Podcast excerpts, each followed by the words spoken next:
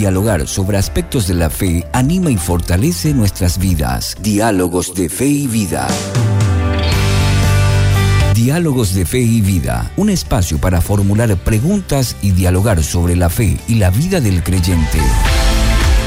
Una presentación del Campus IBA con el doctor Flavio Florentín.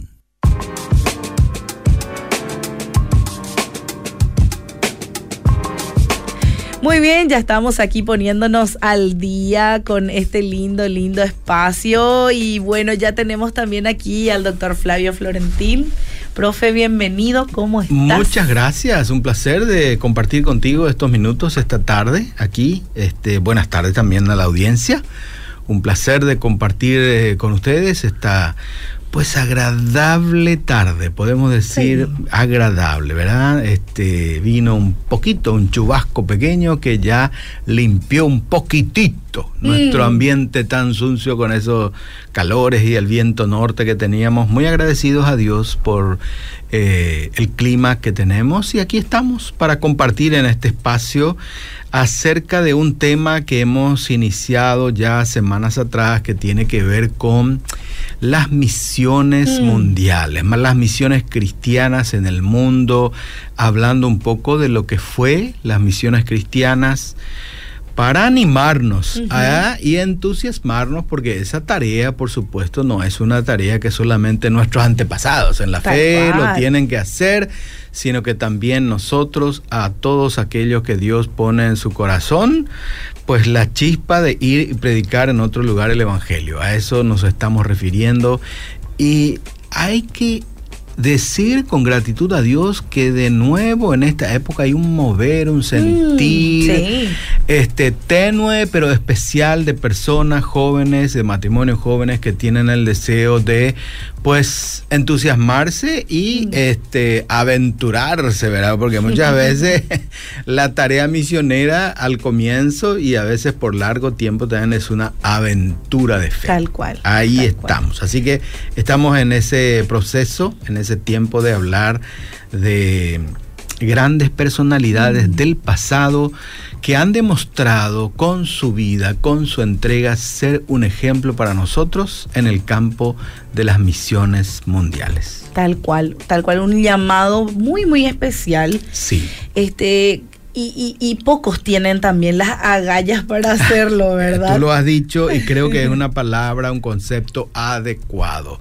Valor, eh, valentía, mm. decisión son atributos necesarios en la vida de una persona cristiana comprometida para lanzarse a esta aventura de ir y compartir el Evangelio en nuevos lugares. Hoy me gustaría conversar un poquito sobre la vida de alguien que es considerado el padre de las misiones modernas. Ya que cuando hablamos de padre significa que estamos hablando de una persona que dejó huellas y marcó una época con todo lo que hizo para el resto, ¿verdad? De la tarea misionera. Y estamos hablando de Guillermo Carey, un inglés que de muy joven sintió el llamado a ir al campo misionero, a ir a un lugar donde no se conocía, no se conocía el Evangelio de Jesucristo y allí predicar y compartir. Con Guillermo Carey, un inglés, nos estamos ubicando en el año 1760-70. En esa época, para que podamos ubicarnos nomás, ¿verdad? Un poquito lejos, pero fíjate vos lo que hizo, mm. ¿verdad? Este, dejó huellas y dejó marcada esa época y el resto de la labor misionera. Estamos compartiendo sobre estas personas que han dejado impactada a su época y a la nuestra también por su labor misionera, porque estamos a semanas de tener en el IBA este, la Expo Misionera, la Expo Misionera, ¿verdad? Así que están cordialmente invitados todos, creo que está bastante bien promocionado, 9 de septiembre, tarde, noche, tenemos la Expo Misionera. ¿Y en qué consiste eso? Pues como su nombre lo indica, Expo dice que se va a exponer este, con estantes muchas de, ¿qué diríamos? Obras misioneras que están actualmente trabajando en Paraguay, ¿verdad? De las más diversas, no sé, algo así como 19 o 20 por ahí ya están este, comprometiendo su, su presencia ahí. Además va a haber talleres Bien. para personas que desean, ¿verdad?, conocer un poco estas obras misioneras. Tal Tengo un maravilloso testimonio de mi propia iglesia que el año pasado algunos de mis jóvenes han ido, de mis jóvenes, digo, de los jóvenes de la iglesia, ¿verdad? han ido Claro. a, a- a esa expo misionera y se conectaron de una manera maravillosa. Bueno, ahí está la mano de Dios también, ¿verdad? Tal cual. Se conectaron de una manera maravillosa con los amigos y hermanos del Ministerio Yajá y ahora es un ferviente colaborador, este obrero de ese ministerio juvenil, universitario, cual, sí. Yajá, que se van ahí en las comunidades indígenas una o dos veces al mes predicando el evangelio, llevando asistencia, ánimo. Y está reentusiasmado. Y sí. eso surgió sencilla y claramente porque se fueron a la expo misionera.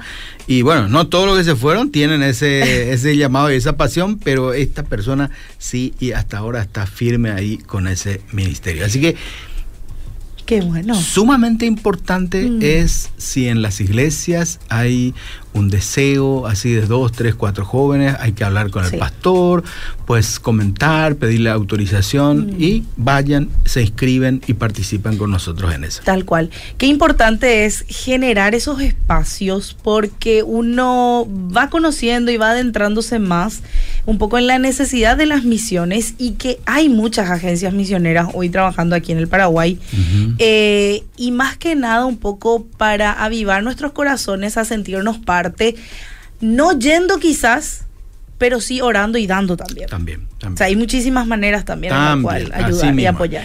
Bueno, vamos con Guillermo Carey porque ese es el tema nuestro, ¿verdad? Este y compartamos un poco esto con mucha razón, como dije al principio, padre de las misiones modernas. Ujú. Estamos con Guillermo Carey en el año 1761, creo que nace y fallece allá por 1834, un poquito bastante tiempo, ¿verdad? Sí. Cuando aquí Fulgencio Yegro y eso estaban peleando por nuestra Pedro Juan Caballero, eso por nuestra independencia, Guillermo Carey estaba activo ya haciendo obra misionera en la India, ¿eh? en la India. Con él vamos a tener a una persona que en su temprana edad, casado, con hijos, se va a la obra misionera.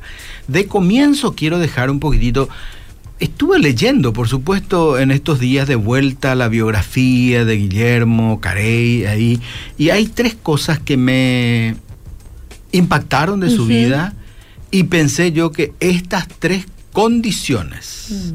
son sumamente necesarias que tenga una persona que quiere abrazar la obra misionera. Bien. En primer lugar, entusiasmo. Mm. Es fundamental.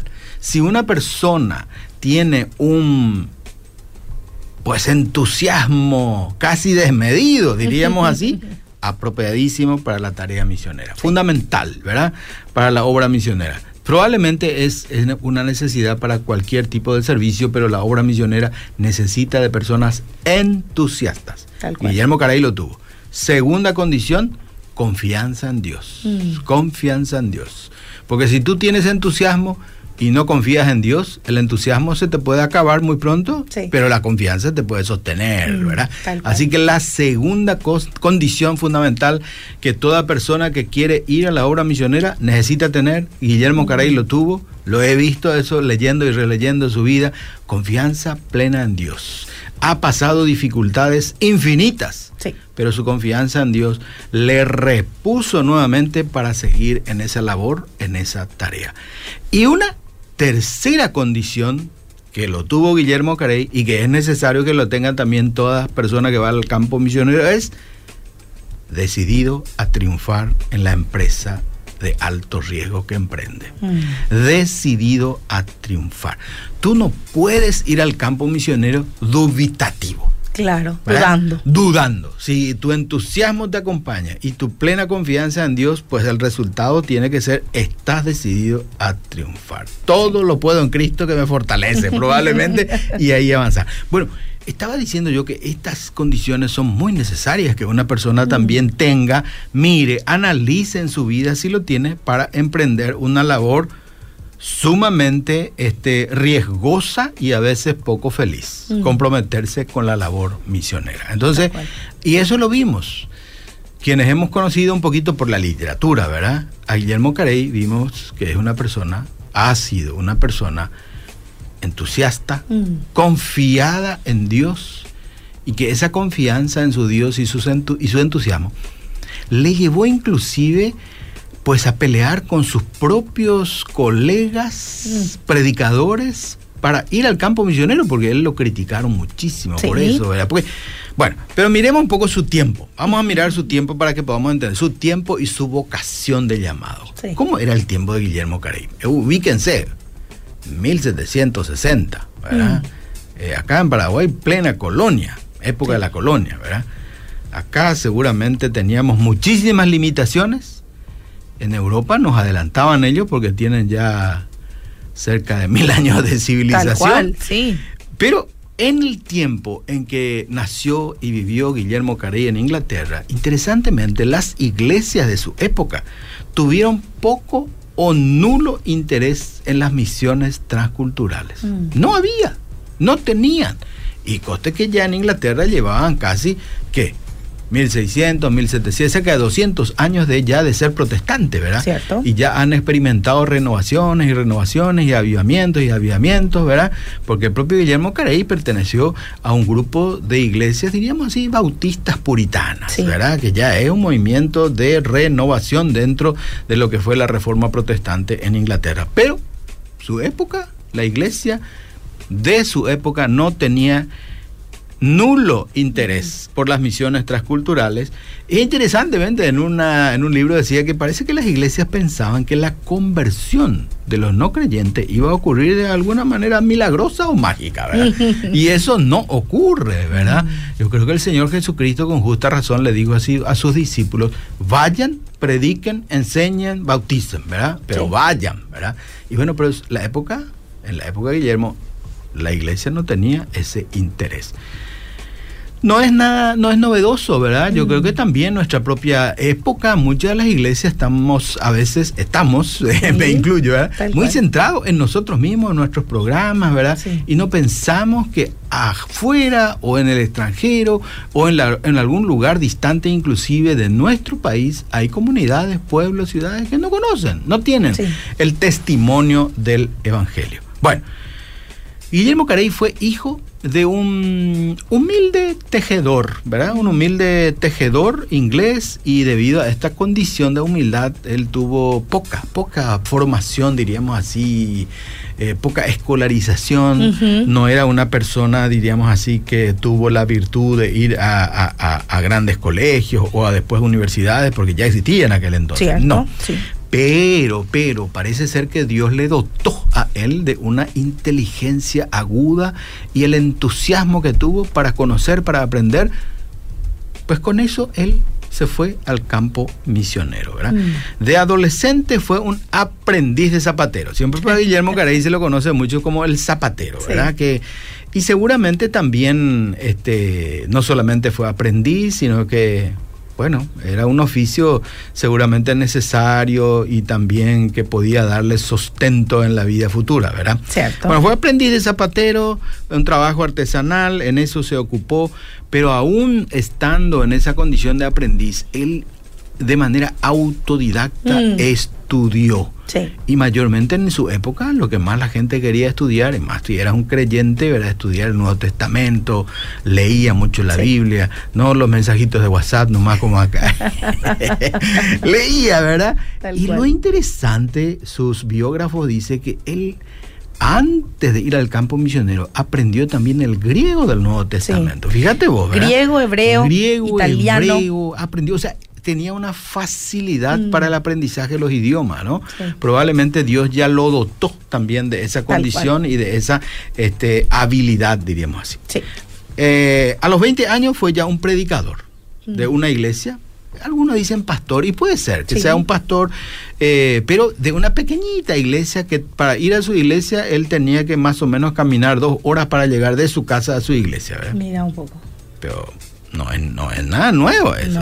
Conocemos en nuestro contexto inclusive del interior personas que, bueno, hoy en día hay moto, ¿verdad? Pero antes de eso, a caballo Sí. o a pie, sin problema. ¿Por qué? cual. Porque tenían un entusiasmo, Mm. ¿verdad? Tenía una confianza en, lo que está, en Dios de lo que estaba haciendo es una cosa honrosa y que por voluntad de Dios Mm. lo hace, ¿verdad? Y estaba decidido, decidido él a emprender. Bueno.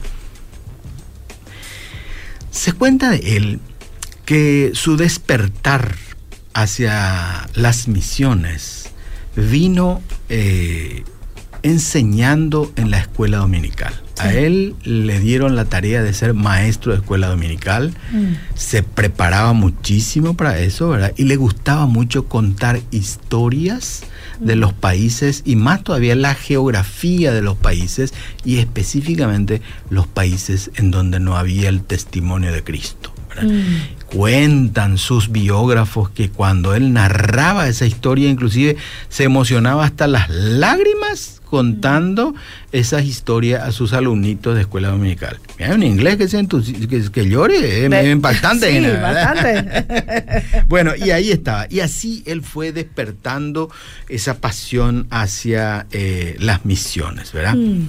Por supuesto, después de la escuela dominical, en aquella época parece como hoy también había esos encuentros de pastores, Sí. ¿verdad? En donde ellos se iban y se animaban mutuamente y se les se predicaban unos a otros, ¿verdad? Con el fin de, qué sé yo, alentar, fortalecer. Y en una ocasión a él le tocó predicar y justamente predicó sobre el mandato que Ujú. tenemos de ir y predicar el evangelio de manera transcultural, Sí. ¿verdad? Algunos de sus colegas pues se ofendieron, Mm. eh, lo reprendieron y le dijeron inclusive muchachito, sentate y que ya, ¿verdad? Dios va a levantar las piedras, pero no justamente a vos para que hables, dice, ¿verdad? ¿Te imaginas? Pero uno diría, ¿y qué pasó con Guillermo? ¿Se pichó? ¿Se enojó? En absoluto. Él, ¿verdad? Con su entusiasmo que no se apagaba, lo que hizo fue escribió. Escribió, dicen, una apología acerca de que es necesario que la iglesia a su tiempo se ocupe de hacer misiones transculturales. ¿verdad? Siguió insistiendo con eso. Es como todos los misioneros también, ¿verdad? No solamente pasional, sino que a veces hasta iluso. Mm. Porque él pensó que con esa apología que escribió, él iba a ganar lo suficiente como para pagar su viaje a ir a un lugar a testificar. Tal cual. Cero, nada, ¿verdad? Este, bueno, pero de cualquier manera, su entusiasmo contagió a otros y tuvo, yo creo que la bendición de Dios, que un ah, antiguo pastor de cierta zona, ¿verdad?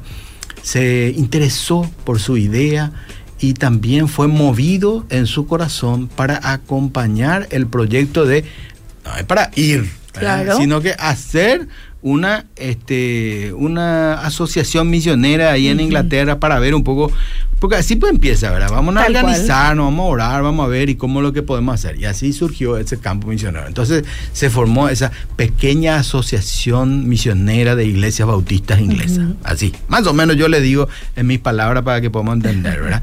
Y ahí eh, seguramente estuvieron 3, 4, 5, 6. Y bueno, lo primero que hicieron este grupo es este, bueno, vamos a, a- a hablar y, y vamos a ver cómo hacemos. De vuelta, de vuelta en cierta ocasión a Guillermo Carey le pidió otra vez predicar y él predicó un famoso sermón, un famosísimo sermón que lleva por título, fíjate qué título le puso y qué entusiasta este título también a su sermón. Él predicó un sermón bajo el título Espera grandes cosas de Dios. Mm. Intenta grandes cosas para Dios. Esperas grandes cosas de Dios, emprende grandes cosas para Dios. Puro entusiasmo, ¿verdad? Sí. ¿Cómo, ¿Cómo apagás ese entusiasmo? De, y bueno, y eso le dio este, la oportunidad este, de, de tener otros socios en esta, yo diría, con el perdón de la palabra, loca idea de intentar enviar a personas justamente hacia países que no conocían el Evangelio. Y bueno, después Está bien, ya tenemos nuestro comité de misiones, diríamos así nosotros hoy, nuestra cual. comisión de misiones. Y ahora, ¿a quién enviamos? Dice. Mm. Y bueno, un médico ahí se ofreció para ir. Mm. Y bueno, dice, pero no podemos enviar solo, tiene que ir junto con otro. y entonces ahí Guillermo Carey, a pesar de la negativa de su esposa, ustedes, la señora esposa, siempre son más prudentes, ¿verdad? Este, menos entusiastas y en estos aspectos. Yo me imagino a esta señora inglesa, la Dorothy, ¿verdad? Pero ¿qué vamos a comer? ¿Qué vamos a mm. hacer? Tenemos hijos, porque ya estaba con hijos pequeños, Guillermo. Sí. ¿eh? Hijos pequeños. Entonces Guillermo se ofrece, igual a pesar de la negativa de su esposa, se ofrece a acompañar a ese médico a explorar, ¿verdad? Campo misionero en la India iban a salir y antes de salir había sido el médico, tenía muchas deudas y lo apresaban en el puerto. No pudo salir. No pudo salir. No pudo salir. Entonces se demoró hasta que la cosa se solucione. Y en ese interín, ¿verdad? Este nace, creo que, el, no sé, el cuarto, el quinto hijo parece Guillermo. Fíjate por la cantidad de hijos que tenía y con eso emprende. Finalmente se va. Guillermo Carey con su familia, llegan a la India en una zona cercana a Calcuta, pero en un lugar mm. inhóspito. Inhóspito, insalubre y con una condición de vida muy primitiva. Sufrieron muchísimo los primeros años. El sufrimiento llegó al límite en donde él pierde a uno de sus hijos, o sea, uno de sus hijos de cinco años muere muere por una peste de disentería, te imaginarás, ¿verdad? Inglés se va ahí en Calcuta, que hasta hoy en día es Calcuta, ¿verdad? Bueno, este, y, bueno, la Dorothy, debido a esa pérdida de su hijo, eh, quedó con un deterioro mental ella. Sí, quedó con un, diríamos así, enajenamiento mm. mental que lo acompañó el resto de su vida. Lo maravilloso de Guillermo Carey es dos cositas en este punto. Mm. Primero, nunca abandonó a su esposa enferma, con mm. esa condición, ¿verdad? Vivir con una persona, diríamos así, con problemas mentales no es fácil, ¿verdad? Nunca lo abandonó ni a pesar de esa enfermedad de la mujer, él se detuvo en su tarea de misión. La mm. segunda cosa, ¿verdad? No, es que, bueno, ahora vamos a Inglaterra para curarla. No, se quedó ahí, la acompañó hasta su muerte y no por acompañar a su muerte, a su esposa enferma, se dejó de hacer su trabajo misionero. Mm. Igual hizo, ¿verdad? Y bueno, la Dorothy después falleció y Guillermo Carey después se volvió a casar. Se volvió a casar y se casó un poco mejor ya, ¿verdad? Con una viuda así también danesa que tenía una mejor posición económica, que también solventó mucho de sus trabajos misioneros. Mm. Bueno. Ahora, aspectos relevantes del trabajo misionero de Guillermo Carey. ¿Qué es lo que él hizo, verdad, para ser considerado padre de las misiones modernas? ¿Qué, ¿Qué, es lo que hizo? Mire, lo central del trabajo misionero de Guillermo Carey fue traducir las escrituras. Tradujo la escritura y tradujo para que las personas sean ministradas en su idioma. ¿verdad?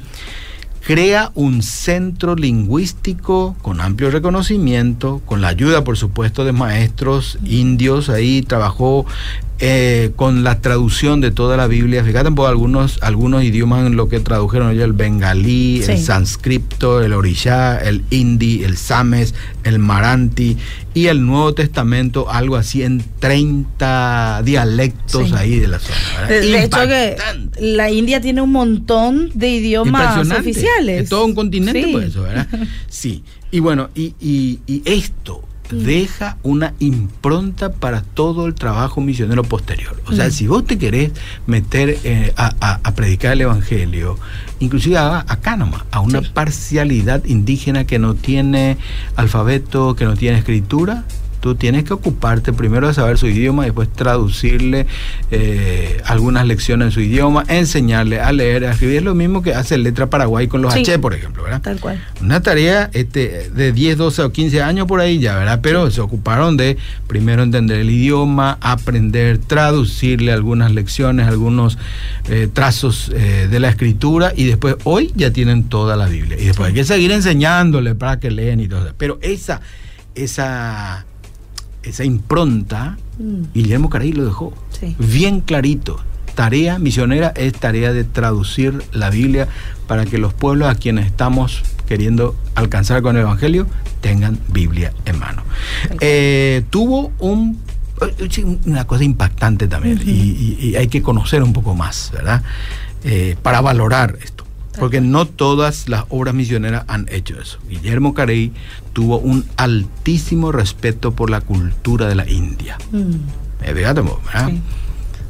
Claro que luchó en contra de algunas manifestaciones culturales que estaban muy en contra del cristianismo, como por ejemplo el infanticidio, que era habitual aquel entonces, y por otro lado de enterrar viva este, a las viudas, a las viudas cuando el marido moría, contra eso, y todo eso puso tenazmente y logró que en la India se regulara y se legalizara esas cosas, pero que ya tenían una afrenta con el Evangelio y contra toda la mentalidad natural, ¿verdad? Tal cual. Pero tuvo un altísimo respeto por la cultura de la India. Eso es muy importante, porque siempre se ha criticado mucho a los misioneros que vienen y les cambian la cultura y cosas así, ¿verdad? Seguro estoy que algunas obras misioneras habrán hecho así, pero Guillermo Carey deja la, eh, la señalización que a las culturas que estamos compartiendo nuestra fe debemos respetarla, amarla, primero conocerla, ¿verdad?